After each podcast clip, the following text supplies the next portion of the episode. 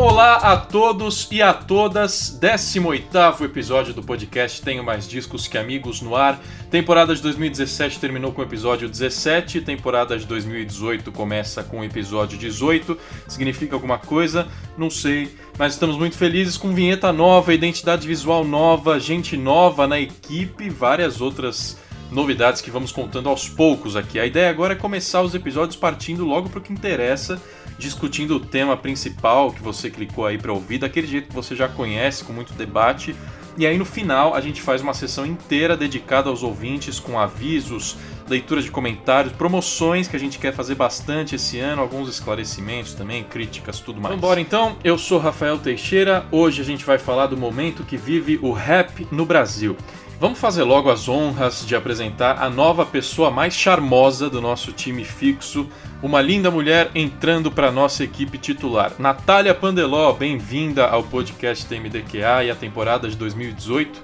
Obrigado por participar com a gente. Aê, muito obrigada, Rafael. Nossa, com uma introdução dessa, caramba. Ah, tinha que ser. Né? Sem pressão nenhuma, né? É, eu tá feliz? Tô feliz, tô feliz. Eu sou fã desse, desse podcast, mas eu sou suspeita para falar, né? Eu sou a senhora Daniel Correia e eu tô, tô sempre lá no site, mas contribuindo com a parte das entrevistas, né? Então é legal que agora o pessoal vai poder é, conhecer minha voz e eu venho trazer, representar aqui o lado farofa do podcast. Já participou aqui, inclusive, entrevistando a Elza Soares, só isso, né? Natália? Apenas. É, aliás, vai ser muito legal nessa temporada observar as tretas que esses dois vão entrar, porque eles estão gravando do mesmo cômodo, são marido e mulher, a Natália e o Daniel Pandeló também aqui com a gente. Beleza, Daniel? Sim, eu tô aqui do lado dela, tenho que tomar cuidado com as minhas opiniões, né, aqui, porque eu tô no alcance do tapa. Pois é. E eu só queria avisar que eu que sou, né? O, sim, o senhor Natália Pandeló, né? É o contrário aqui. Pandeló é dela, né? Pandeló é dela. Casei e peguei o nome. Vou perder a chance, né? Matheus Zander, ele tá solitário, mas também tá aqui com a gente. Ele é o nosso especialista em rap, vai falar bastante no programa de hoje. Tudo bem, Matheus? E aí, cara, beleza? Um prazer estar aqui de volta. Vamos que vamos. Beleza. Esse ano a gente vai trazer aqui muitos mais convidados especiais, uma galera importante na podosfera, na internet e abrindo em grande estilo porque é um dos donos da internet no Brasil. Ronald Rios, bem-vindo ao podcast. Salve, satisfação, prazer estar aqui convosco, conosco. Prazer é nosso, Ronald. Você há algum tempo tem um programa no YouTube muito legal que é só dedicado à música, só dedicado ao rap, chama Rap Crew. É, além de programa, também é um grupo de discussão né, que você criou no Facebook, tem vários padrinhos. É, também está trabalhando no Laboratório Fantasma, uma das principais produtoras de rap do país. É isso? Como é que é seu envolvimento com o rap, Ronald? Quase que 24 horas por dia. É, eu faço várias coisas aí para várias pessoas e no fim do dia espero conseguir pagar o aluguel. é, mas é isso. Eu faço o Rap Crew, que é um negócio que eu faço meio como um hobby, assim. Só que, como toda coisa é legal, uma hora começam a cobrar você demais para você ficar fazendo sempre e aí deixa de ser menos legal, mas a vida vai em frente. É melhor que trabalhar no Banco do Brasil. aí eu trampo também na, na, na, Red Bull, escrevendo sobre rap lá. Laboratório Fantasma, né, cara? Laboratório Fantasma aí estão fazendo uns bagulho de entretenimento que eu tô que eu tô cuidando da, na gravadora. É, acho que basicamente é isso. Falei tudo, tinha pra falar. Maravilha, vai falar ainda muito mais. Ontem teve o Grammy, é, foi uma noite também dominada pelo rap lá nos Estados Unidos, apesar dos artistas desse estilo não terem ganhado os principais prêmios da noite. É, mas estavam concorrendo o Childish Gambino, Kendrick Lamar, a SZA, o Jay-Z. No final, quem levou tudo foi o Bruno Mars, com o melhor álbum, melhor gravação, melhor canção do ano. Quem quer fazer um resuminho aí do Grammy, é, a premiação que na verdade continua sendo uma premiação bem questionável, né? Eles claramente favorecem certos estilos, certos países, certas cores de pele também, mas de qualquer forma é uma premiação relevante, né, galera? É, tem que acabar com o Bruno Mars, né? Me desculpa. Tem que matar, né? Não, não, nada contra, nada contra. Eu, eu gosto do trabalho do Bruno Mars, mas assim, em um ano onde o, tanto Kendrick como o Jay-Z tinham lançado, tipo, álbuns, tipo, muito, muito, muito bons, assim, muito relevantes, é, tipo, tinha muito pouca chance da, da, da equipe lá do Grammy errar na escolha, porque, tipo, tinham muitas escolhas boas para se fazer ali, e eles ainda assim conseguiram escolher a, o álbum mais seguro, por assim dizer. Eu acho que esse ano era para ser do Kendrick e acabou não sendo, né? Fazer o quê? É, mas o Bruno Mars, ele levou, ele limpou todas as principais premiações, galera. Assim, o AMA também foi, ele ganhou muitos, é, muitos prêmios. Eu acho que talvez o problema não seja só do Grammy, sabe? O Jay-Z, eu acho que fez um disco incrível que ninguém ouviu, porque tá só no Tidal. Tem algumas questões assim. Ninguém que... ouviu legalmente, né? É, exatamente. então, é, é triste, assim, ver o, Grammy sempre favorecer as mesmas carinhas, os mesmos gêneros, as mesmas cores de pele e tal. Eu acho que, assim, a gente tem que talvez aceitar que eles estão ali pelo entretenimento, não sei. E bola pra frente, assim. Eu acho que se eles dessem o prêmio pra Lorde Ninguém ia questionar que era ah, um disco muito. As pessoas iam questionar porque ia ser a terceira vez do Kendrick perdendo pra Branquela. Ah, é, isso é verdade. okay. Ô, Ronald, de lá de fora, quem que você curte? Você gostou do Dan, trabalho do Kendrick? Ah, sim, sim, eu gosto bastante. Acho que foi. foi era, era, era pra ter sido um dos dois discos do ano aí, ó, na, na, nessa votação aí. Era pra ter sido ele ou o Jay-Z, mas é, eu acho que tem vários fatores que entram aí em consideração que a indústria da música e né, os, os responsáveis pelo voto no, no Grammy não são pessoas que, que, que realmente entendem o rap, tá ligado? E ninguém vai estar tá ouvindo esse disco do Bruno Mars daqui a dois anos ou dois meses. Mas, o, mas os discos do Kendrick e do Jay-Z, eles vão estar tá aí, cara, por décadas como, como joias de influência. Mas e, o Jay-Z eu sabia que não tinha chance dele se dar bem, porque, tem, porque o Grammy tem muito a ver com, com as vendas, né? E, a, e, a, e, a, e as vendas do, do, do For, 44 são meio, são meio escuras e nebulosas, assim, quanto que vendeu, porque o bagulho fica tudo dentro do Tidal. Além disso, teve aquele acordo lá com uma das operadoras de telefone, onde o disco já sai na frente, já com, com tantos milhões, tá ligado? Aí você baixa de graça ele. Foi mais ou menos o mesmo acordo que ele fez no Magna Carta, que é um acordo que ele ganha uma puta grana para favorecer uma empresa a usar, lançar o, o disco com o braço do Jay-Z. Tipo, Magna Carta era um disco que, que saiu para quem tinha o Samsung, sei lá qual foi o número do Samsung. Uhum. E, e, nem é assim, né, cara, que você vende disco, né, cara? Tipo, tipo é igual, foi igual a coisa do YouTube, tá ligado? Mas assim, mas voltando, eu, eu, não me surpreendo com nada porque o, o Grammy não entende rap, a indústria mainstream não entende rap. Eu, eu, não, eu, eu não sou tão entusiasta assim dessas, dessas notícias que saem no jornal de tipo, olha meu Deus, o rap foi o gênero mais ouvido é, no ano no Spotify, porque é isso que todo mundo fala tempo inteiro, né? Mas uh, aí quando eu vou ouvir esses raps que são os mais ouvidos, tá ligado? Uh, é tudo um rap pau mole, tá ligado? É muito sem graça. Por exemplo, eu nem sou tão fanático assim, mas o Drake lançou lançou um single, né? Que tem duas músicas. E aí uma música é uma música um pouco mais mais, é, mais calminha, mais naquele estilo dele mais moderno. E a outra música ele foi assim, um verso inteiro, eu acho que um, um verso de 32 barras, assim, e ele foi, ou, ou 64 se bobear, 48, não contei aqui quando eu estava ouvindo. É, meu ponto era, era uma versão gigante e foi maneiro, porque aí foi tipo um Drake mais mais old school, tá ligado? Ele ainda, tipo, mostrando que sabe fazer rap, etc e tal. E maneiro pra ele, bababá, bababá.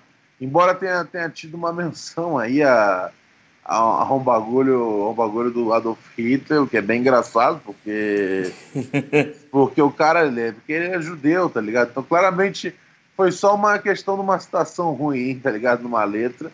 Mas uh, voltando, É, e aí a, a música de, aí eu tava ontem olhando, né, como um exercício de masoquismo, as músicas mais ouvidas do Spotify.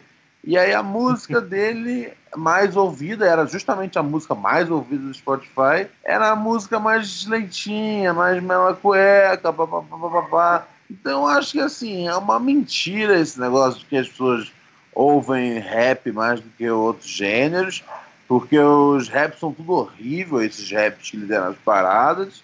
E, e o Grammy é, segue o mesmo, o mesmo espírito, tá ligado? A gente não entende direito o que, que é rap e, vai em frente, é isso. É tanto é, né, Ronald, que o, que o Grammy teve que criar prêmio só pra rap, assim como criou prêmio só pra rock, né, o Daniel? E aí quem ganhou foi o Kendrick, né, na categoria rap é, ele tinha que ganhar, até porque só tinha rappers lá e ele é o melhor mesmo foi, esse ano. Foi recente essa coisa de categoria rap? Não sei, alguém sabe quando foi criada a categoria? Foi criado, acho que faz uns, no máximo do máximo, acho que uns 15 anos, se não me engano. Acho que não tinha antes disso. É, eu, eu, eu lembro vagamente, eu acho, talvez tenha sido em 98, se bobear, hein? Porque eu acho que a, eu acho que a Lauren Hill ganhou. Eu sei que o Eminem ganhou, então se o Eminem ganhou, ou pelo Slim Shady ou pelo Marshall Mathers, é, significa que tem já uma cota já. Desde uhum. lá dos anos 2000 tem essa categoria. Eu sei que não muito mais para trás, assim, não tinha, por exemplo, o Merrick, que é o é gosto a gosto, né, cara, mas o Merrick ele é tipo tido como o melhor disco de rap, blá blá blá, e não tem um Grammy porque não tinha categoria, tá ligado? Então, assim, os caras não entendem, não entendem de rap, eles entendem outras coisas, número. É uma, é uma, é uma, é uma bagunça, cara. Então, assim, não dá para você assistir o Grammy esperando que o rap seja ali vingado, tá ligado? É, relaxa, liga lá, vê e torce para alguém cair no palco, mas não fica tão investido assim. Matheus, antes da gente ir pro Nacional, mais comentários aí sobre o Grammy, é, além de dizer que o Kendrick é o novo é. quem? Kendrick é o novo quem da premiação, o... Matheus? Não, não, é que agora eu acabei de dar uma olhada aqui, a Lauren Hill, ela ganhou o prêmio de álbum do ano, tipo, o prêmio principal em 1999, e fora ela, daí só o Outcast ganhou, se não me engano, o álbum do ano. É, acabei de ver. Em 2004, daí, pelo Speaker Box e The Love Below. Fora esses, assim, nenhum outro rapper tinha, é, conseguiu alcançar o prêmio. Ou até mesmo não tem quase nenhum sendo, tipo, indicado, assim. Indicado só, tipo, de uns 10, 15 anos pra cá. Tipo, fora isso... Mas a, ca a, categoria mesmo de rap veio quando? A categoria mesmo de rap, deixa eu dar uma olhadinha aqui. Já já eu trago a informação. O, o ano de 2017 para o rap nacional, apesar das estatísticas de, de reprodução, que como o Ronald disse aí, muitas vezes são maquiadas ou são é, mentirosas pelos, pelos critérios que são adotados pelos, pelos serviços de streaming, mas se a gente for pensar em lançamento, foi sensacional o ano de 2017. Os artistas que, que já eram muito conhecidos no meio é, lançaram oficialmente seus primeiros discos, discos e aí foram parar no mainstream. Caso do Rincon Sapiência, aqui de São Paulo, o Rincon já está na casa dos 30 anos de idade. É, e aí o Galanga Livre, disco dele, foi considerado o melhor disco do ano passado pelo Tenho Mais Disco Que Amigos. Daqui a pouco eu vou falar a lista do Ronald, que ele postou lá no canal Rap Crew também. É, mas vamos falar do Sapiência, misturando vários ritmos nesse disco dele. É, é um rap muito de refrão, né? Sim, ele, sim. ele canta bastante refrão, ele mesmo, aliás, que canta, é, a maioria deles. É um, rap, é um rap muito cheio de guitarra também, né? Muito groovado. E realmente era um cara que merecia o reconhecimento e foi atingir no ano passado, né? Tanto que isso que você falou da música dele, é, essas características fazem o show do Rincon ser sensacional. Assim, eu acho que criou uma ligação muito forte com o público. Essa coisa de do, do rap com o refrão, a galera vir junto assim da parada, eu acho o, o show dele tá sensacional. E, cara, assim, eu já acompanho o trabalho do Rincon há um tempo, né? Assim, de do de, e ouvindo os singles dele, quando saiu a ponta de lança, foi, eu me lembro que saiu, tipo, nem foi no ano passado, foi, foi no finzinho de 2016. Eu ouvi a parada e falei, eita porra. Tem algo diferente aí, tá vindo alguma coisa treta. E eu tô já esperando o que, que vai ser que ele vai vir, porque ele soltou aquela track no finzinho do ano, né? Afro Rap. E, pô, também é boa pra caramba, sabe? Assim, se ele já tá é, pensando em um sucessor do Galanga, eu já, já estou completamente pronto. Já era já a hora já de, de vingar, né? São já... Então já faz rap, já tem já uns 15, 16 anos já que ele tá aí fazendo. Teve o entrave lá do, do, do, do Bonadio, que deu uma, uma, deu uma geladeira Brastemp para ele. Mas é, e aí teve e aí teve e ele a volta dele assim, depois de ficar preso lá, foi foi o, o São Paulo Gueto BR, né? Que é, ele, não, ele não chama de disco, mas é um disco já pelo tamanho do bagulho. Uhum. E, e, a coisa de rock que ele tem, é, ele tinha uma banda de rock antes, ele gosta bastante de rock. É, e eu acho que nesse disco dele, ele meteu mais coisas próximas da essência de, de, de, de música africana, é, ou mesmo é, do, do, funk, que não deixa de ser. Não, não, não, é, é, não passa, não é nada mais do que o, do que o tambozão ali numa. um tambozão eletrônico tal. Então eu acho que assim, esse disco dele funcionou bastante porque assim, ele, ele na letra, na lírica, ele é, meu, um dos melhores há muito tempo.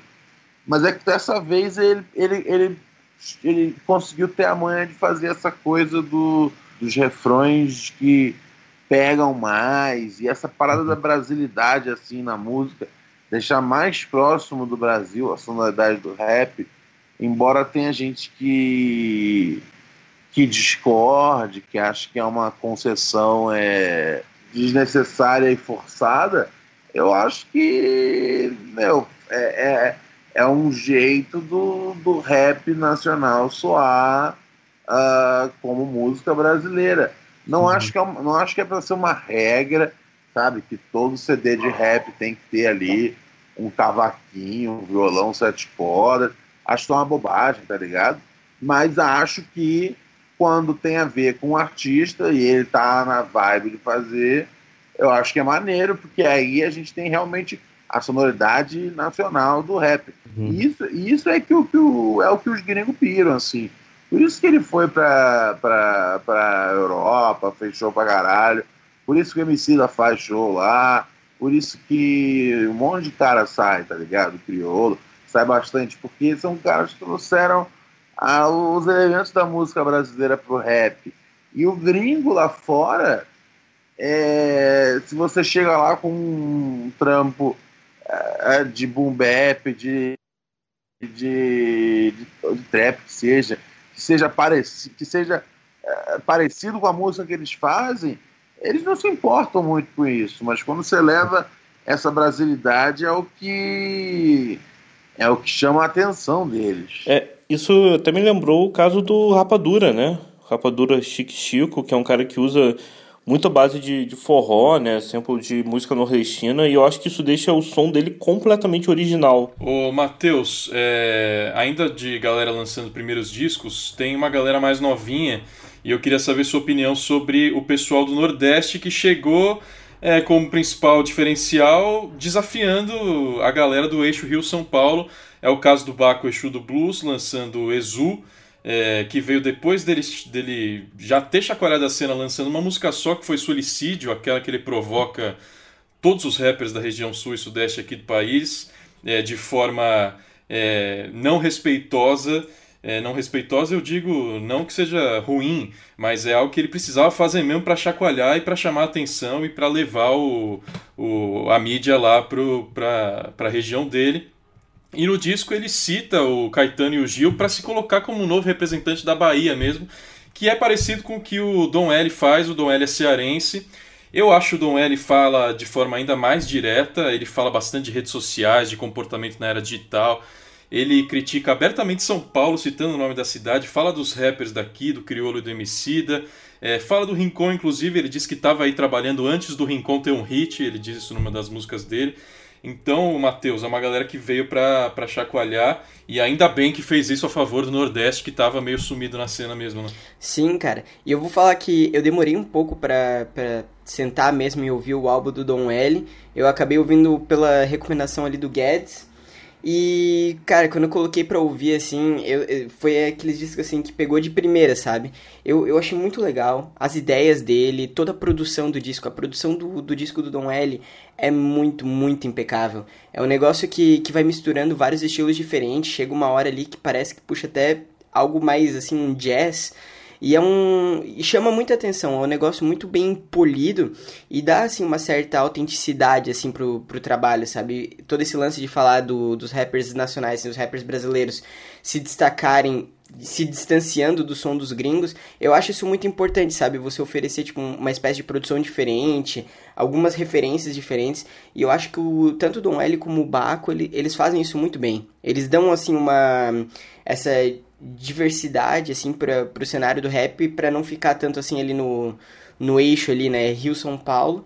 Eu acho que, que, que chama atenção. O, no caso, assim, o do Baco, eu ouvi, eu gostei bastante, eu acho, tipo, muito bom, mas não me prendeu tanto, por exemplo, como o do Don L. Eu não sei se com vocês também foi desse jeito, e eu não sei também explicar direito o, o porquê. Eu acho que, assim, as...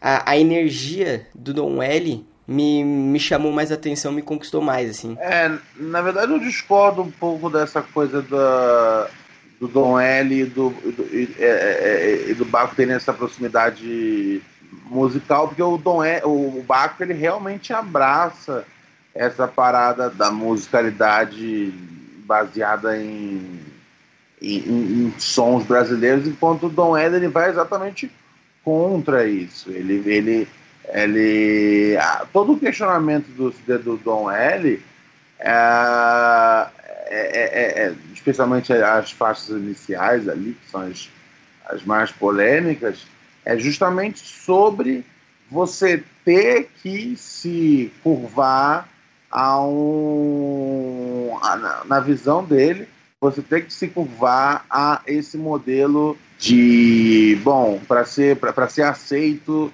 na nata intelectual brasileira, é, que é quem faz os, o jogo gringo, você ter que fazer rap com cara de o novo rap nacional, a nova MPB. É, o, o, o, eu, eu, pessoalmente eu não concordo com, com o Dom Ellis, talvez no 100%, mas, eu, mas alguma, uma parte de mim entende o que ele quer o que, ele, o que ele quer dizer, o que ele propõe ali. Tanto que o disco dele foge completamente de qualquer coisa. Você não ouve os atabaques, você não ouve birimbau, você não ouve nada que é, é, nada que remeta samba.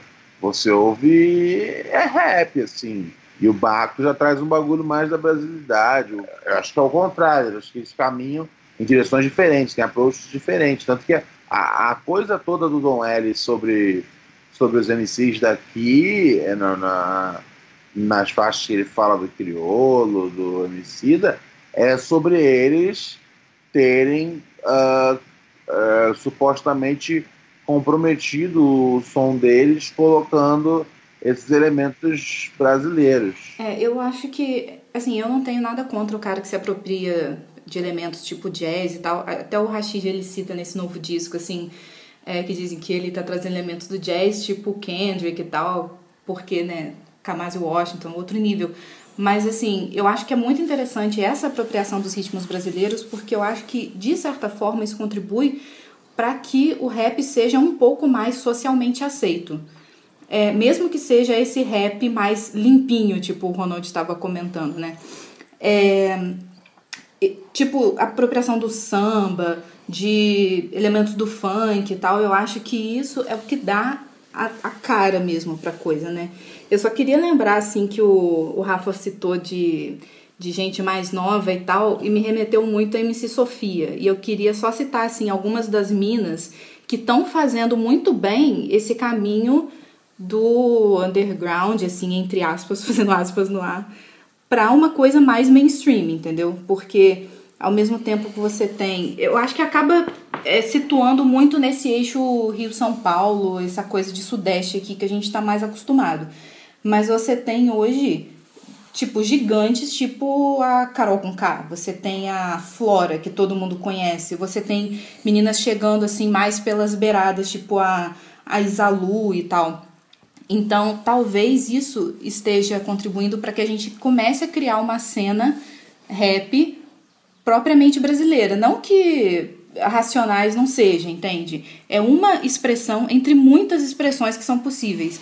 E eu acho que a gente está muito acostumado a ver o rap associado a linguagens que são mais é, conhecidas como música negra americana. Mas aqui no Brasil você tem. Se você for pegar pelo fato de que o rap é uma expressão de minorias, de pessoas que estão muito à margem da sociedade, aqui no Brasil a gente tem uma diversidade grande de pessoas que estão nessa margem. Então você tem a possibilidade de discursos diferentes, sotaques completamente diferentes. E você tem hoje um Linda Quebrada, um Rico, da Laçã. Então, você tem, você abre muito mais as possibilidades de discurso. E eu acho que isso é que é muito interessante. Aproveitando que você falou das minas, Nath, é, e você também falou de forma de expressão dessas é, categorias de sociedade que estão mais à margem, uma das formas de, de, se expressar é se juntar. E foram o que fizeram as Minas do Rimas e Melodias. Não sei se vocês conhecem, mas é um grupo barra coletivo de mulheres. Que é tipo um encontro de MC, uma rinha de freestyle, assim, que une algumas das maiores do Brasil. Tem a Drica Barbosa, tem a Tássia Reis, Tatiana Bispo. Elas também têm um disco que saiu no ano passado e fazendo bastante barulho aí, falando com letras que falam praticamente só da temática do feminismo, são muito necessárias além de ter uma batida maravilhosa, porque muitas das minas, acho que são oito, né, o Ronald? Me corrija se eu estiver errado. Acho que sim. Mas muitas são DJs também e tem uns beats bons, né? Não sei se, se, se são DJs, eu acho que uma só é DJ. Só uma, um parêntese também, que eu acho que nessa mesma onda das meninas do Rimas, aqui no Rio tem as meninas do Abronca, que elas eram as Pearls Negras, não sei se vocês se lembram delas. Elas chegaram a lançar coisa com Heavy Baile, agora elas estão fazendo. E elas também lançaram uma música, assim, chegando de assalto, que é muito, assim, é, assertiva nesse sentido da mulher, do, do, do lugar da mulher no rap. E agora elas estão fazendo esse essa passagem para esse mainstream, assim, que elas acho que assinaram com a Warner e tal. Sim, sim. Então eu acho que é, tem a possibilidade de novos nomes continuarem surgindo aí, o que é muito legal. Alguém aí citou o Rashid. Rashid, acho que é o primeiro grande rapper do Brasil a lançar um disco em 2018, lançou Crise, depois de passar o, o, o ano de 2017 lançando singles acompanhados de clipes, né? uma estratégia meio Anitta, que funciona bem na internet. E, e aí reuniu todos esses singles num disco novo agora em 2018, botou coisa nova também, organizou ali as músicas de uma forma que fizessem sentido para contar a história do disco.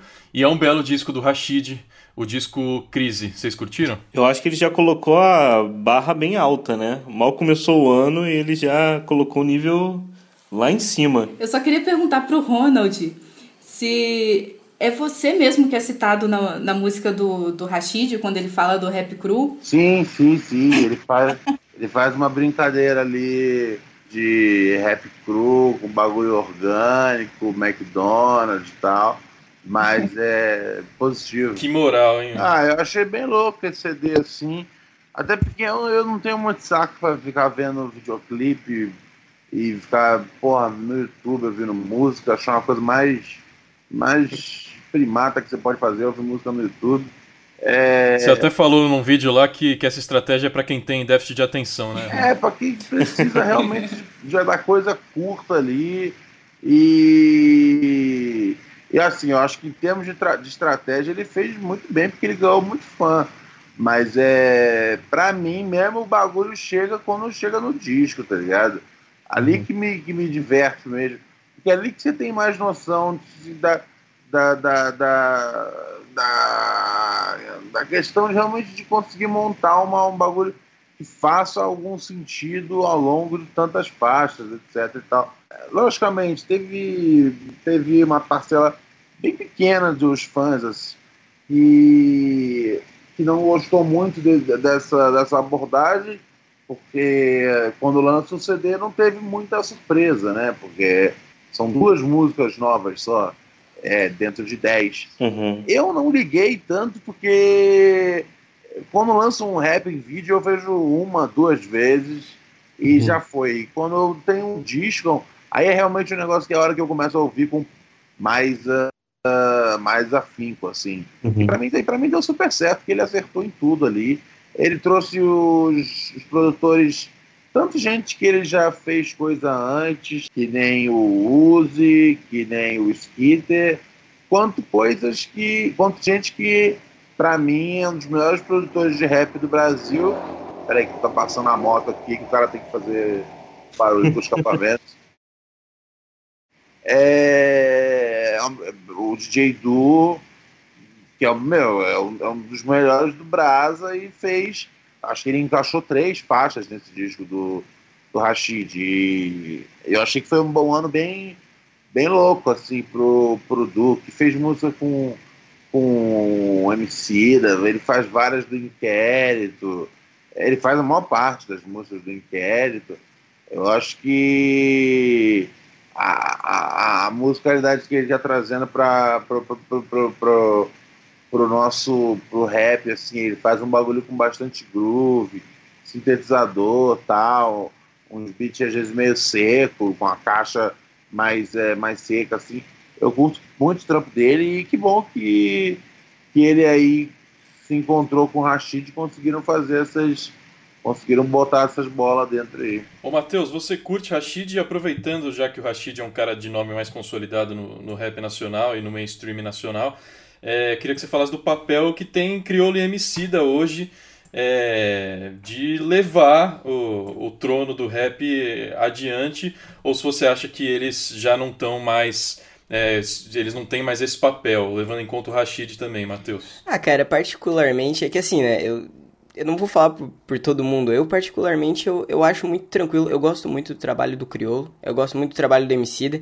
Eu vejo muita gente, não sei se é só dentro do meu círculo ali, né, da minha bolha, que às vezes reclama de que, tipo, ah, o Criolo não, não, não faz mais rap. Ah, o Criolo lançou um disco de, de samba e tudo mais.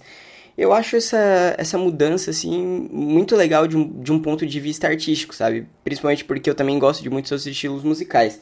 Eu até queria perguntar pro Ronald o que, que ele acha sobre esse estilo de mudança, porque eu também não estava muito acompanhando o grupo do Rap Crew no Facebook na época em que o Criolo lançou o disco, então eu não sei como foi a, a recepção da galera por lá. Mas eu achei assim uma ideia muito legal. Eu escuto é, de vez em quando ainda, minha mãe gosta também, principalmente. Ela gosta muito dos discos do Criolo e ela também curtiu a mudança. O que, que tu achou? Uh, eu, achei, eu achei um bom disco, cara. Achei, achei que ele sabe fazer samba muito bem e segurou um disco inteiro. Mas assim, é um disco completamente, é um disco completamente distante do, do rap. É minha opinião, tipo, do ponto de vista de olhar um rapper fazendo um outro trampo, é, eu, não, eu não consigo. Eu não consigo achar ruim. Eu acho que cada um vai e faz o trampo que tá afim de fazer na hora. Eu acabo ouvindo menos, tá ligado? Mas tem que explorar, tem que fazer as coisas que quer fazer. Tal.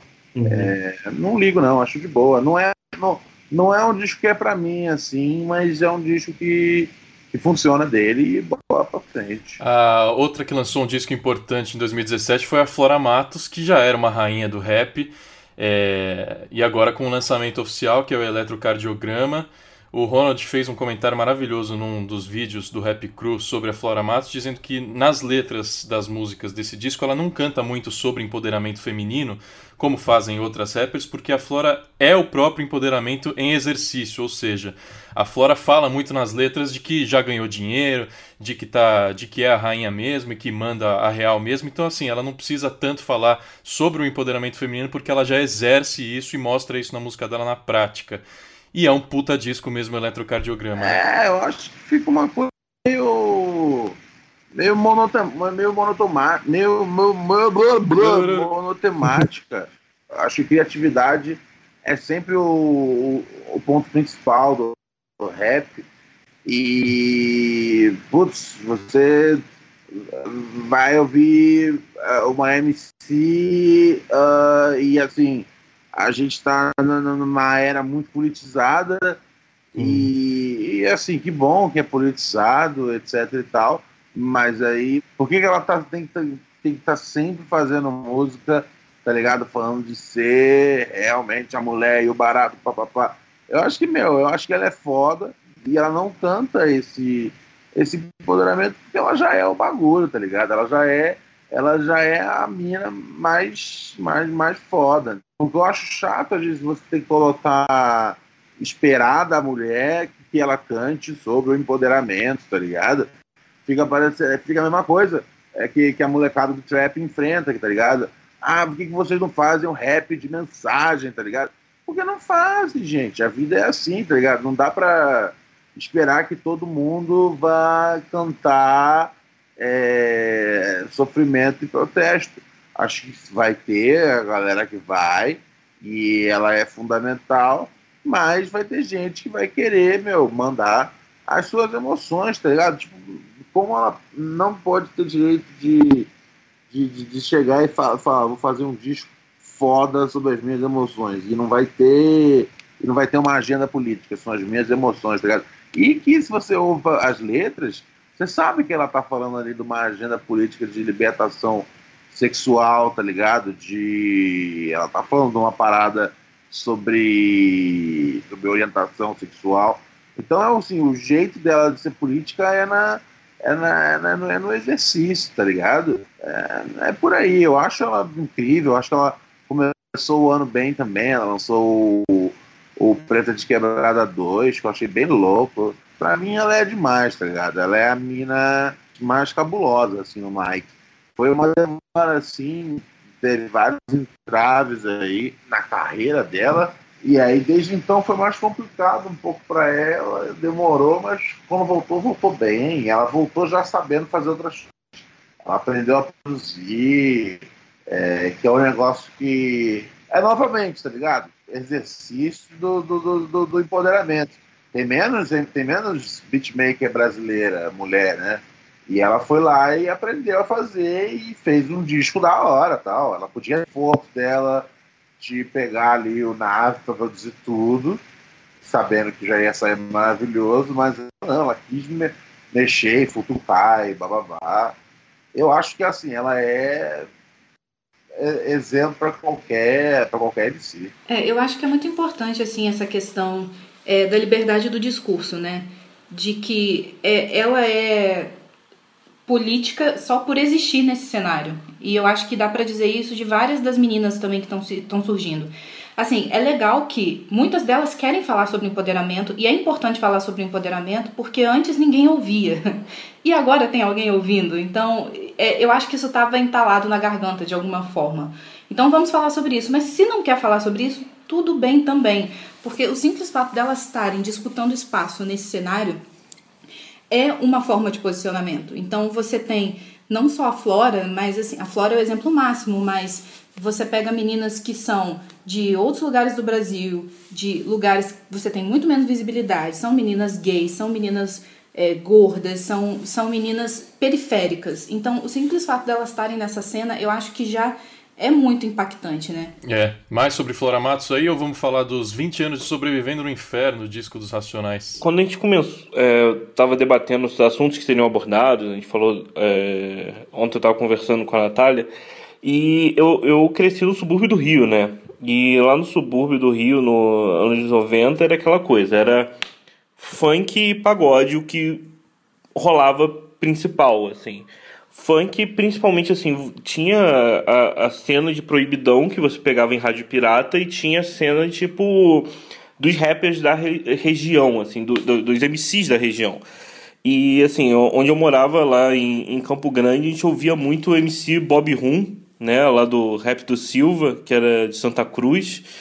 E mas eu me lembro que a primeira parada de rap que eu ouvi na vida, assim, que me impactou de rap nacional foi o Sobrevivendo no Inferno. Que eu me lembro que tinha uma rádio pirata no bairro, que era uma rádio que tocava tipo. Cara, tocava tipo. Tupac tocava, sei lá, Metallica. Era uma, era uma parada que, tipo, é minha playlist hoje do Spotify. É, tipo, exatamente, exatamente o que essa rádio fazia. Só que naquela rádio pirata que você tinha que ficar procurando, porque chegava a polícia, batia lá, fechava a rádio e ela mudava de estação. Então, assim, você, eu tinha que ficar procurando, né, onde estava. E, assim, a minha, minha meu modo, assim, era a rádio que estava tocando a parada mais pesada, era aquela rádio. E eu me lembro que uma vez eu, eu passei lá no Dial e Diário de um Detento. E eu fiquei bolado, porque, assim, eu, eu, eu, meu pai, ele é policial militar reformado. Eu já cresci ouvindo, né, histórias de polícia, história de crime, assim... E foi a primeira vez que eu senti que eu ouvi o outro lado, sabe? E isso foi muito impactante para mim. E hum, eu acho que a grande importância também do do Sobrevivendo no Inferno, enquanto que eu, eu, eu que trabalhei em gravadora, que trabalhei dentro de mercado de música, foi ver que foi o marco para o mercado de música no Brasil falar, ok, temos algo comercialmente grande no Brasil de rap. Porque foi um fenômeno independente, foi um fenômeno de rádio, foi um fenômeno de TV que eu acho que falar dos, dos, é, dos 20 anos né, do sobre, Sobrevivendo no Inferno, né, que foi no finalzinho do ano passado, é você lembrar que, meu irmão, vai fazer 20 anos daquela apresentação histórica no VMB. Com palco lotado, né? Que, Cheio de negão. Lá, cara, quase 10 minutos de tapa na cara do Racionais na TV. O Sobrevivendo no Inferno, né, cara? É, o que dizer desse disco, né? Que mal conheço e já a maior parte. É, o Racionais já era bem forte em periferia é, daqui, de, de Brasília, de, do Rio, mas eles não eram um, um fenômeno de cultura pop nacional, assim. É, eles, foram, eles viraram com esse disco aí. Com esse disco foi, foi realmente a virada que trouxe ali eles para o mapa. Isso vendeu mais de um milhão de cópias na época. É, Estima-se que Pirata tenha vendido umas duas milhões. Então, assim, o bagulho foi muito forte, tá ligado? E é assim, é, eu acho que musicalmente ele trouxe um, um estilo mais, mais relaxado de, de, de rap também, tá ligado? Era as produções eram melhores, é, era menos parecido assim com, com os breaks de, de, de, de, de rap gringo e tal. Era uma outra parada. Então foi o disco que, que fez ali todo mundo acordar e ouvir, ouvir rap, né? Antes não era isso aí. Se você não fosse estar quebrado, você não via rap. E com eles chegou um bagulho que, tipo, todo, todo mundo falou, caralho, que da hora, quero ser isso aí. Uhum. Então foi, foi da hora, velho. Não teve nenhum, não teve nenhum disco do tamanho deles é, nunca mais, mas ao mesmo tempo nunca tinha tido antes. Então uhum. é complicado dar uma dá um, dá um tamanho assim para ele. Dá um referencial, né? É, definitivamente é. Ele é um, é um, marco ali do bagulho. E Mano Brown celebrando os 20 anos de Sobrevivendo no Inferno, é, nos presenteando com a melhor máscara de carnaval de 2018, que é ele com filtro de coelhinho. É. A cara. É o Mano Brown moscano, possivelmente já é um dos meus memes favoritos já desse ano. Uma coisa que, que o Ronald comentou aí da produção, né? É o disco já começa com uma vibe trip hop pop, né? Que era uma parada que tava rolando lá fora, como Massive Attack, Portishead. E eles trouxeram isso recriando George Ben, né? Então acho que foi um. É um, um, um, modo de falar assim, ó, isso aqui também é nosso. Eu acho isso muito bom. Se, pra gente fechar a discussão aqui e fazer uma pergunta definitiva aí do, do tema do episódio para vocês. Se a gente tivesse que dizer o que era o rap nacional é, daqui para trás e o que será daqui para frente, tem alguma mudança significativa? Vocês acham que realmente vai voltar a ser um dos maiores estilos do Brasil, estilos musicais do Brasil é, daqui para frente ou não? Eu espero que eu espero que não. Qualquer aproximação de, de da, da, música de música pop, eu acho que destrói o destrói o, o rap, tá ligado? Eu acho que é para ter ali um dos nomes é, aparecendo na TV, acho que é legal, interessante. Acho que tem que ter uma cena que seja seja autossustentável, acho que tem que uhum. ter as, as mídias independentes, mas eu particularmente, eu, eu, eu sou meio bodeado com esse conceito do rap ser essa música é, é super aceita, tá ligado? Em todo canto, porque no fim das não é de aceita, tá ligado? É uma versão muito pasteurizada do que é do que é o rap. Eu acho que a, o público de rap tem que, tem que comprar as coisas, tem que, tem que comprar a camiseta, tem que, tem que investir realmente nos artistas que ouvem. Mas é. Sinceramente, eu espero que o, que o, que o rap passe menos tempo na, na, na, na, na, TV brasileira, tá ligado? Acho que não tem porquê muito e deixa ali a cena devagar e que, e que seja outros e que seja outro gênero a tomar aí o, o Brasil, porque o, o rap virando música pop ele, ele deixa de ser ele vai deixar de ser rap. E eu não estou dizendo do ponto de vista é, ideológico, eu estou dizendo do ponto de vista musical mesmo. Eu acho que ele vai perder características a ponto de não ser mais interessante, não ser mais é, é, ousado, tá ligado? Uh, eu acho que eu acho que muita gente chegou no rap, sei lá, três, quatro anos atrás, e, enfim, e tem todos os discursos prontos e ideológicos que não se aplicam ao rap, porque o rap vem uh, meu, das periferias, aonde a,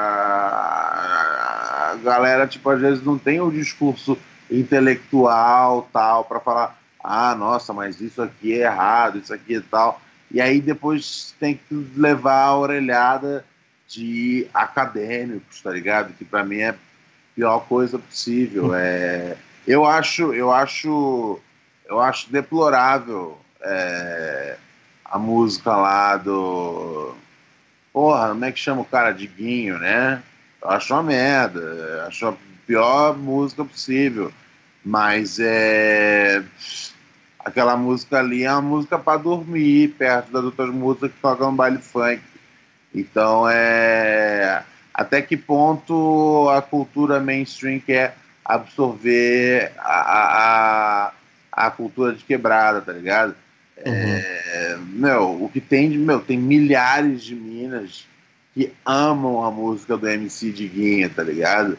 Então é, é muito complicado você pegar as coisas e jogar no mainstream e a partir, a partir do momento que está no mainstream vira, vira objeto de estudo acadêmico, tá ligado? E quando, quando é uma música que não foi feita por acadêmicos, é, acho que fica, acho que eu já falei já o, o mais claro nesse sentido, mas para reforçar, eu sou completamente não entusiasta a música do MC Diguinho, para mim é a coisa mais podre que tem, mas ao mesmo tempo eu vejo que isso abre precedente pro mesmo acontecer de novo no funk, acontecer no rap, tá ligado? É... Meu, se vocês acham que o MC Diguinho é, é, é alguma coisa violenta, tá ligado?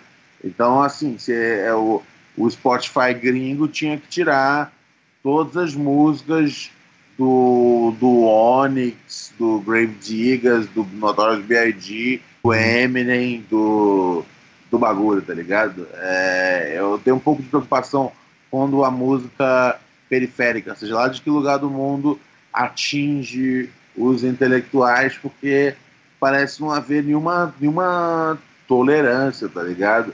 É, achei muito engraçado quando teve a coisa do bagulho lá, do cara pelado lá no MASP, e que, meu, a direita ficou enlouquecida, ao mesmo tempo que a esquerda ficou enlouquecida quando aconteceu a mesma coisa numa música, tá ligado? Eu acho que assim, eu, eu acho que todos os textões têm mesmo que ser feitos, tem que detonar, mas é...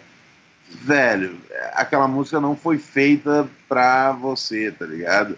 E aí, com todo o academicismo, uh, houve uma pressão e o Spotify foi lá e cortou um bagulho pela, pela metade, tá ligado? E eu sei que o Spotify é uma empresa privada, mas não tinha direito de fazê-lo. É, enfim, é isso. É um bom ponto. Eu queria que os outros aí respondessem a pergunta que eu fiz, tendo como base esse, esse argumento aí do Ronald. Eu acho que a gente nunca mais, eu acho, vai ver o, o, rap do jeito que, que era, por exemplo, no mainstream há um tempo atrás, por exemplo, final dos anos 90 começo dos anos 2000. Eu acho que simplesmente não tem, não tem nem espaço, por assim dizer, né, nas, nas mídias principais, tu não vê isso, né, tocando em nenhum lugar, tipo, ah, Globo da vida, mas ao mesmo tempo, eu acho que de uns tempos para cá rolou uma, uma mudança muito grande no perfil é, político, por assim dizer, do brasileiro, sabe? As coisas estão muito polarizadas, por assim dizer. Então, assim, uma mensagem que, por exemplo, às vezes o Racionais ou o Planet Ramp soltava nos anos 90, hoje em dia se surgisse, tipo, uma banda desse jeito querendo fazer um grupo desse jeito, soltando uma mensagem dessas, não receberia nem de longe a mesma atenção que recebia naquela época, principalmente porque a partir do momento que conquistasse, eu acho que algum alguma notoriedade ia ter muita gente metendo pau, sabe? Porque hoje em dia muita gente simplesmente olha assim a bandeira do grupo, né, vê assim, ah, não, mas você apoia isso aqui, isso aqui, isso aqui, não tem como, não tem compatibilidade, então eu não vou escutar tua música e eu vou xingar para todo mundo. Então, eu acho que do jeito que o Brasil tá hoje em dia, já tá difícil até, por exemplo, para um rock da vida e tudo mais, o rap simplesmente eu acho que não, não vai ter vez. E se tiver, vai ser o que o, o que o Ronald Rios falou, vai, vai surgir aquele rap no mainstream que é aquela coisa inofensiva, aquela coisa tipo completamente filtrada, aquela coisa bem pop, que daí não, não fala nada com nada, vai estar tá ali tipo para representar, mas não vai fazer uma boa representação do que o gênero realmente é, né? Então eu, eu não vejo um futuro também muito promissor, apesar de que eu particularmente gostaria de que fosse um pouquinho maior do que é agora. É, eu acho que temos aí um potencial, né? Afinal, vimos no final do ano passado Rico Bonadio, Rick Bonadio, né? Falando que tá na hora de achar uma banda, né? De rock que traga rap junto, né? Ele descobriu o, o new metal no ano passado. Então, né, eu acho que ele falou que isso que ia estourar nas paradas de sucesso, então, né, vai que surge Se ele falou, né? surge o Linkin Park brasileiro, o Limp Bizkit brasileiro aí. É, aí pode ser um caminho pro rap chegar no mainstream. E, mas assim, o que, o que eu acho também, além disso tudo que, que foi falado, um, um grandes coisas para dificultar um fenômeno tão grande é que hoje, mais do que nunca, com 40 mil bolhas de redes sociais, com estilos, é, cada um, é, cada público tendo sua segmentação e coisa assim, é o mercado brasileiro de música é completamente fragmentado, né? Assim, é, é difícil você pensar o, o que, que é o mainstream brasileiro, né? Que mesmo no mainstream vai ter aquelas coisas que você nunca ouviu falar. Tem aquele famoso caso, né, do, do Cristiano Araújo, né, que quando morreu muita gente não tinha a mínima ideia quem era aquela pessoa que estava causando tanta comoção. Então eu acho que tem é, é, esse lado, né, do que é essa popularidade gigante hoje comparado. Eu acho que não vai ter um movimento assim, mas vão ter artistas muito grandes que vão ser fenômenos muito grandes, mas dentro é, dessa bolha, sabe? Eu acho que, por exemplo, o que aconteceu com o Criolo ali no Não Existe Amor em SP, que foi uma parada bem massiva, é, foi dentro dessa bolha foi dentro dessa bolha e funcionou e a mensagem bateu, as pessoas ouviram, sabe? Mas eu acho que é o, o máximo que isso vai acontecer. É, eu acho que assim, pegando esse gancho do criolo, eu não sei se a gente conheceria o criolo como a gente conhece hoje se ele continuasse sendo criolo doido. Tipo, ele não estaria no palco com a Ivete Sangalo numa campanha patrocinada por uma marca gigantesca, porque seria menos palatável para o público geral, sabe? Não sei. Só que eu acho que essa visão de que existem nichos gigantescos é muito verdade. Eu tenho uma visão assim um pouco mais otimista no sentido de que essa, esse fato de que a gente está mais politizado do que nunca e tudo mais, eu acho que isso abriu muito o debate para a gente aceitar outros tipos de discurso, outras visões. Lógico que está longe do que deveria ser e tal tá tudo muito polarizado, porém, eu acho que alguns artistas vão sim conseguir fazer esse crossover para um público mais mais abrangente e tudo mais, mas eu não consigo ver o, o rap pelo que ele é como um gênero de massa, simplesmente porque eu, eu não vejo assim uma possibilidade de você é, manter as características e ao mesmo tempo deixar ele mais palatável, mais radiofônico, entendeu? Ser então, a trilha assim, da novela, né? Ser a trilha da novela, sendo que, assim, é, haja lyric vídeo pra você aprender a cantar essas letras todas, né? Então, assim, eu acho que não existe é, muito essa possibilidade do, do rap fazer essa, essa transição, como vocês já disseram, sem perder muito do que faz o estilo ser o que é hoje. Então, assim, mas ao mesmo tempo, se você for ver sei lá, quem acompanha site de, de música há alguns anos consegue perceber a abertura para esse tipo de, de música muito maior nos meios que a gente entende como meios que, que criam tendências, entendeu? Uhum. Então, o próprio tem mais discos. O próprio tem mais discos, ou uma, uma Billboard, uma Rolling Stone. É, eu sei que no fim das contas isso não o que, que isso significa hoje, né, em, em termos de, de popularidade do artista e tal. Mas, ao mesmo tempo, é, eu sinto que existe uma abertura maior e que tem mais gente disposta a ouvir. E a ouvir, mesmo que elas tenham que reconhecer que, pasmem, nem tudo é feito para elas. ao mesmo tempo que eu compartilho, assim, dessa ojeriza para essa música horrorosa que foi tirada do, do Spotify, é, eu fico me perguntando se teria sido o mesmo caso se tivesse sido um, uma música de um gênero muito mais socialmente aceito, tipo um sei lá, um sertanejo universitário, por exemplo, que sempre fala dessas relações assim entre homens e mulheres e tal. Enfim. Se fosse um axé agora pro carnaval. Exatamente. Então, assim, eu acho que vale a gente questionar todos esses lugares de fala e privilégios e tudo mais e assim, eu realmente tenho uma visão um pouco mais otimista de que a gente está um pouco com, os ouvidos um pouco mais abertos, pelo menos, a aceitar que são visões diferentes das nossas, discursos diferentes das, dos nossos e que nem por isso a gente não tem muito a aprender, né? Fechou, excelentes conclusões. Acho que quem ouviu o episódio saiu com um bom panorama do, do rap nacional. Que otimista ou pessimista, não importa, o rap é o rap, vai continuar sendo rap e, e vai estar tá aí, seja no mainstream, seja em canais é, com muita visualização na internet, como é o do Ronald Hills. Ronald, satisfação demais, obrigado pelo seu tempo, eu sei que está trabalhando muito aí e valeu, a gente se valeu, fala. Valeu, meu mano, satisfação é nóis, prazer aí conhecer a todos. Valeu, vou me despedir do pessoal, mas o programa não acaba, você ouvinte fique aí que logo em seguida eu volto com comentários, participações, avisos da nova temporada de 2018 do podcast TMDQA. Daniel, valeu, até mais. Valeu, queridos, abração e só deixando aqui uma, uma dica aí para quem não conhece, ouça MC Marechal, grande cara e isso aí. Deixa minha dica. Natália Pandeló, amei sua estreia, valeu. No próximo você tá aqui também. Ah, muito obrigada, gente. É um prazer agora fazer parte dessa equipe. Ô, Nath, fala do NBA das Minas, outro podcast que você participa. Pois é, Rafa, olha, quem quiser é, acompanhar o trabalho que a gente tem lá no NBA das Minas, a gente tem episódios quinzenais, tá? estamos aí em todos os seus agregadores de podcast.